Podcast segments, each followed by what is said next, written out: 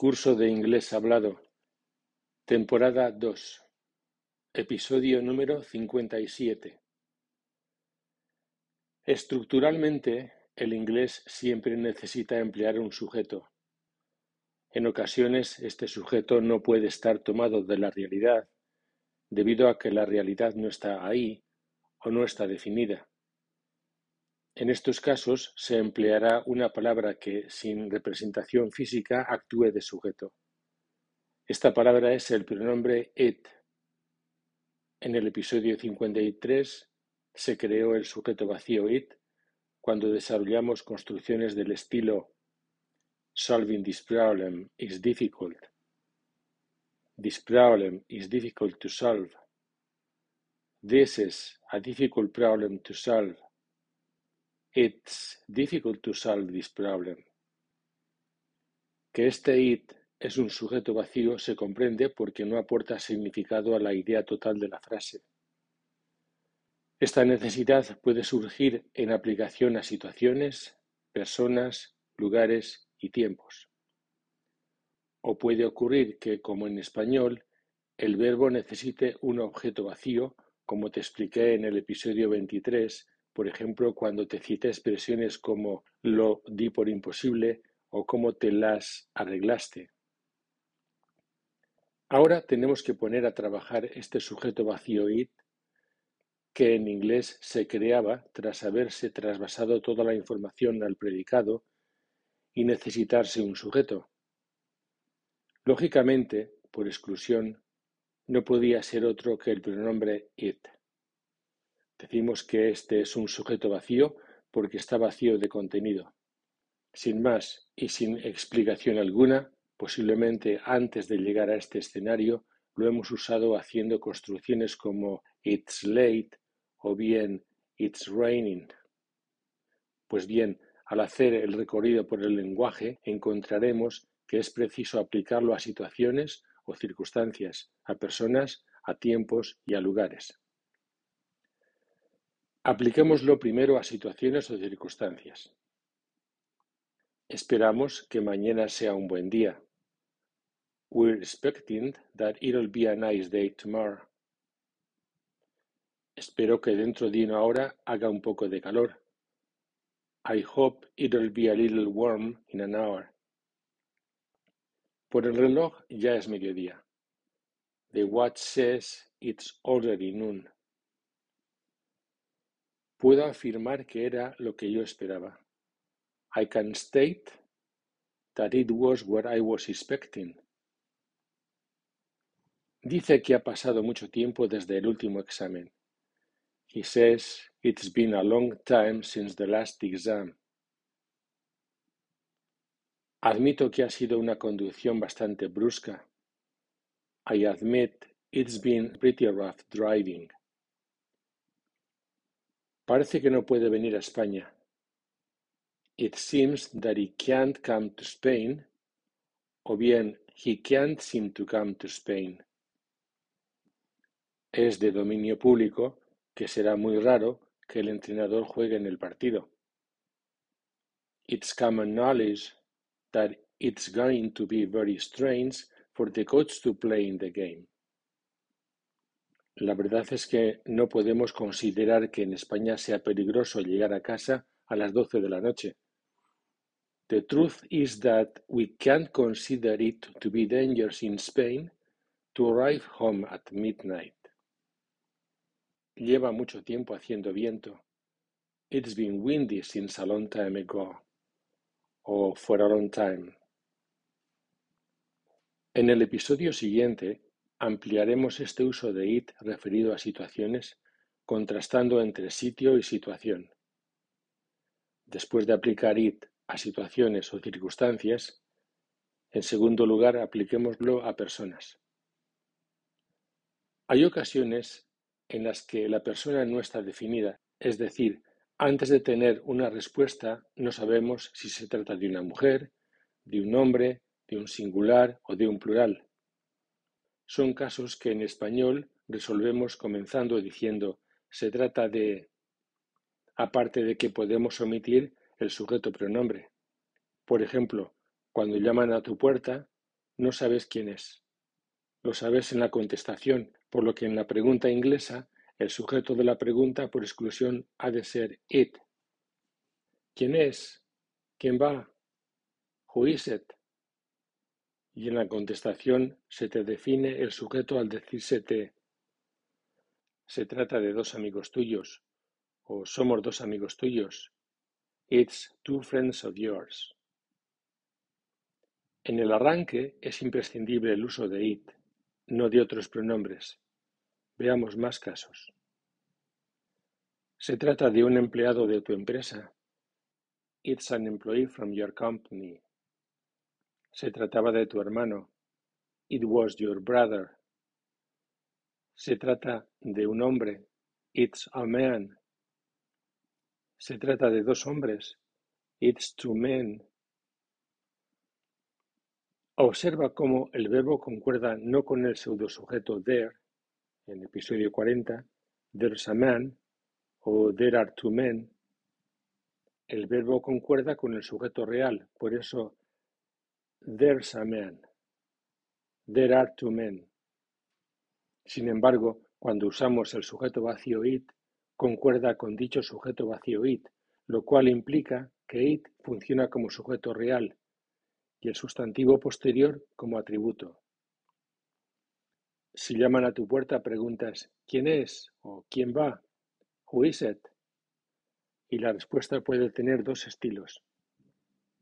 Un estilo informal o coloquial usando la forma objeto del pronombre soy yo, somos nosotros, es ella, es él, it's me, it's us, it's her, it's him, etc. O bien puede muy raramente emplearse un estilo formal o literario usando la forma de sujeto en el predicado. It's I, it's we, it's she, it's he, etc. Ahora bien, cuando hables, usa la forma anterior. Dos características a tener en cuenta. Una es que la pregunta en pasado obtiene una respuesta en pasado. ¿Quién era? ¿De quién se trataba? Who was it? Y la contestación éramos nosotras. It was us. La segunda característica es que la respuesta adecuada a una pregunta con sujeto it lleva como sujeto it y que la pregunta con this o that se responde intercambiando los sujetos this o that. ¿Quién era ese? Who was that? Ese era yo. That was me. Ese era un hermano de Jim. That was a brother of Jim's. Veamos ahora cómo acertar con las respuestas a diversas situaciones. Vamos a ver cuatro situaciones. A. Cuando no se sabe quién está llamando. ¿Quién es? Soy yo. Who is it? It's me. Por cierto, observa esto. Cuando se pregunta quién es o de quién se trata, who is it? It es un sujeto vacío. Pero en la pregunta ¿de quién es? Whose is it? It es un sujeto real. Situación B. Cuando se trata de una persona a la que se pueda señalar, ¿quién es esa? Who's that? Esa es Susan. That's Susan. Situación C. Cuando se trata de una persona mencionada previamente, ¿quién es él? Who is he? Es Bill Todd. He. ¿Qué es ella? What is she? Es taxista. She's a taxi driver. Cuarta situación, o situación D. Aunque no es muy cortés, se puede preguntar descaradamente ¿Quién eres tú? Who are you? Soy Bill. I'm Bill. ¿Qué eres tú? What are you? Soy taxista. I'm a taxi driver. Procura no confundir con las respuestas acortadas a preguntas A, como se hizo en el episodio 27. ¿Quién está preparado? Yo. Who's ready? I am. ¿Quién va a venir? Ella. Who's coming? She is. Ya hemos aplicado it a situaciones y a personas. Apliquémoslo a tiempos preguntando por la hora, la fecha, etc. Hay una forma tradicional de dar la hora, pero la aparición de los relojes digitales ha provocado un cambio. Así que hay dos formas de dar la hora, a través de la forma más antigua, cada vez más en desuso, A, y la forma más actual, B. A. En la forma tradicional se usan las palabras minute, half y quarter. Veamos cómo se enuncia la primera media hora. Por cierto, recuerda que en el episodio 33 te hablé de o'clock, su función y que no significa en punto. En punto, te dije, se resuelve mediante el final on the dot o sharp o exactly como preverbo. No estaría de más que escucharas de nuevo el episodio 33. Y ahora preguntemos por la hora y hagamos la respuesta en la forma más antigua. What time is it? Son las dos. It's two o'clock. O it's two. Son las dos y diez. It's ten past two. It's ten after two. Son las dos y cuarto. It's a quarter past two. O it's quarter past two. Son las dos y media. It's half past two. En otros casos se diría and a half Así, tengo una libra y media. I have one and a half pounds. Otro detalle. Después de los números más usuales de minutos 5, 10, 20 y 25, no se suele emplear la palabra minutes. Tampoco después de half o quarter. Sí en los demás casos. Las seis y siete minutos. It's seven minutes past six. Las seis y diecisiete minutos. It's seventeen minutes past six. Las seis y un minuto y treinta segundos. It's one and a half minutes past six.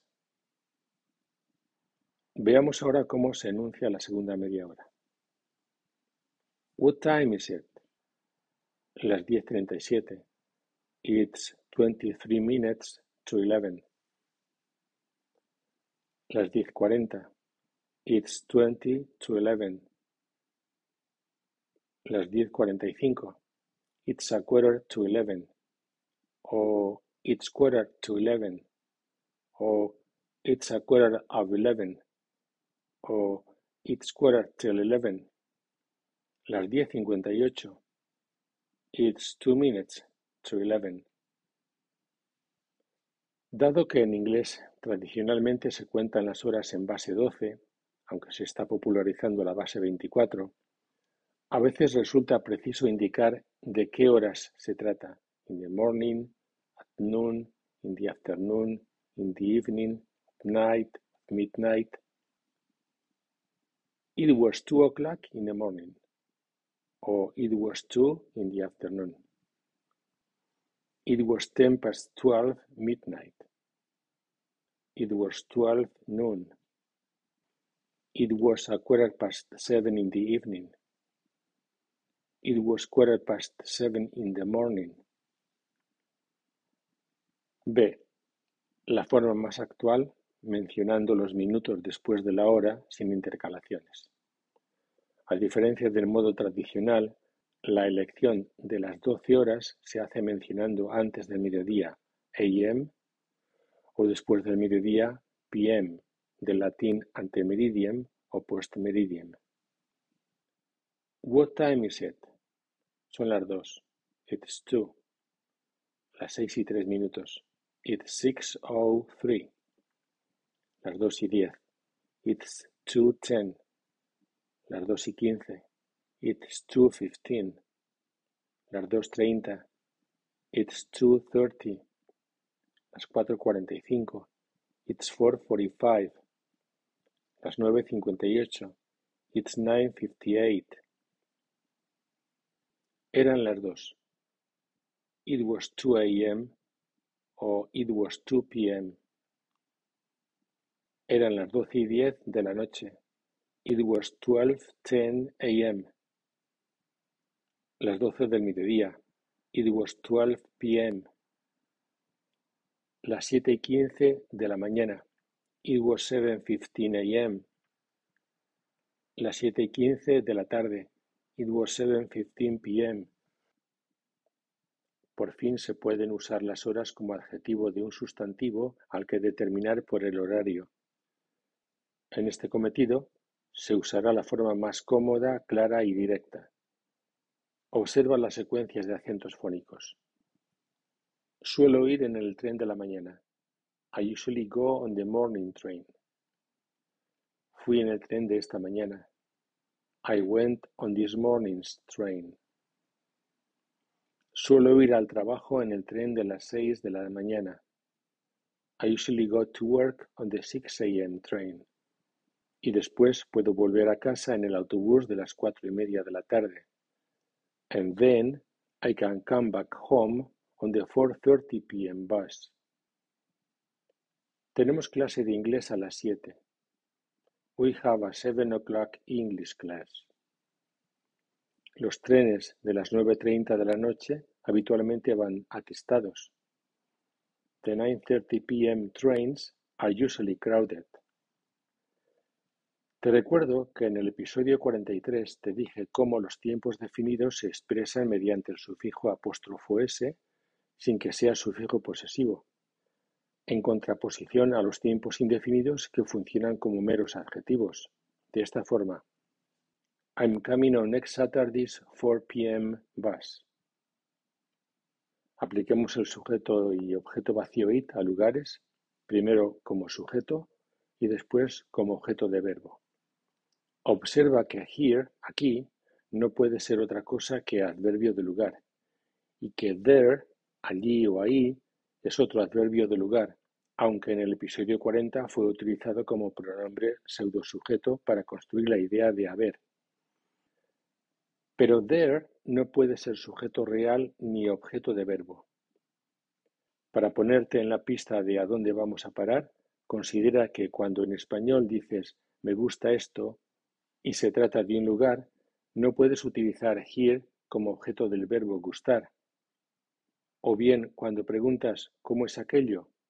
y aquello es un lugar, tampoco puedes utilizar there como objeto del verbo. Veamos casos. Es agradable ese sitio. That place is nice. Se está bien en ese sitio. It's nice in that place. Se está chipén allí. It's nice there. ¿Cómo es aquello?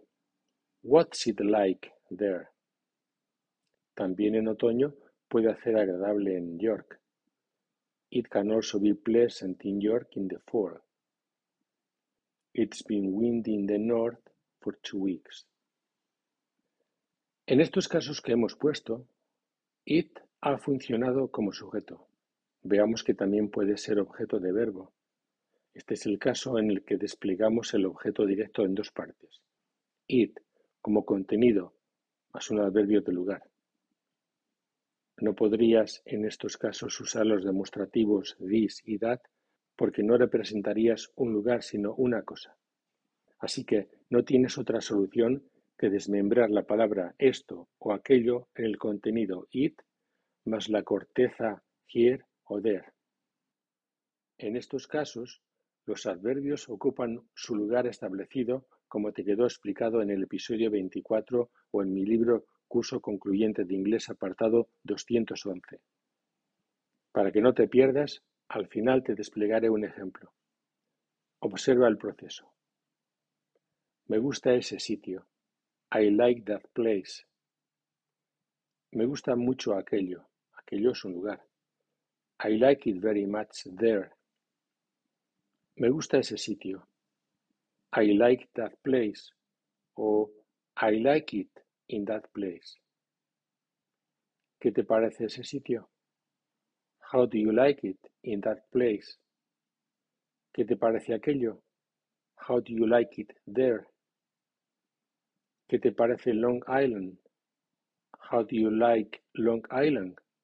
o How do you like it in Long Island? How will you enjoy it in Long Island? En verano, Long Island me gusta mucho. I like it very much in Long Island in the summer.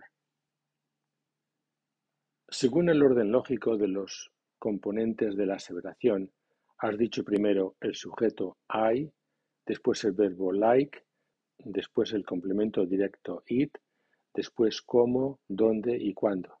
Very much, in Long Island, in the summer. Así, I like it very much in Long Island in the summer. ¿Cómo te fue el año pasado en la universidad? ¿O qué te pareció el año pasado en la universidad? How did you like it at the university last year? Queda pendiente enfrentar las ideas de sitio y de situación, lo que abordaremos en el episodio siguiente. Además, dado que se nos ha pedido más ayuda con los episodios 54, 55 y 56, les concederemos más tiempo. Antes de despedirme hasta nueva comunicación, te sugiero que si tienes dudas me escribas al correo julio.ihpe.gmail.com o bien dejas una pregunta en el episodio. Igualmente, si percibes que este podcast es interesante, coméntaselo a tus amigos. O quizás estás interesado por nuestra franquicia o nuestras clases con el método completo, o bien te interesa la adquisición del método. En todo caso, puedes conseguir información adicional en nuestra web www.ihpe.es.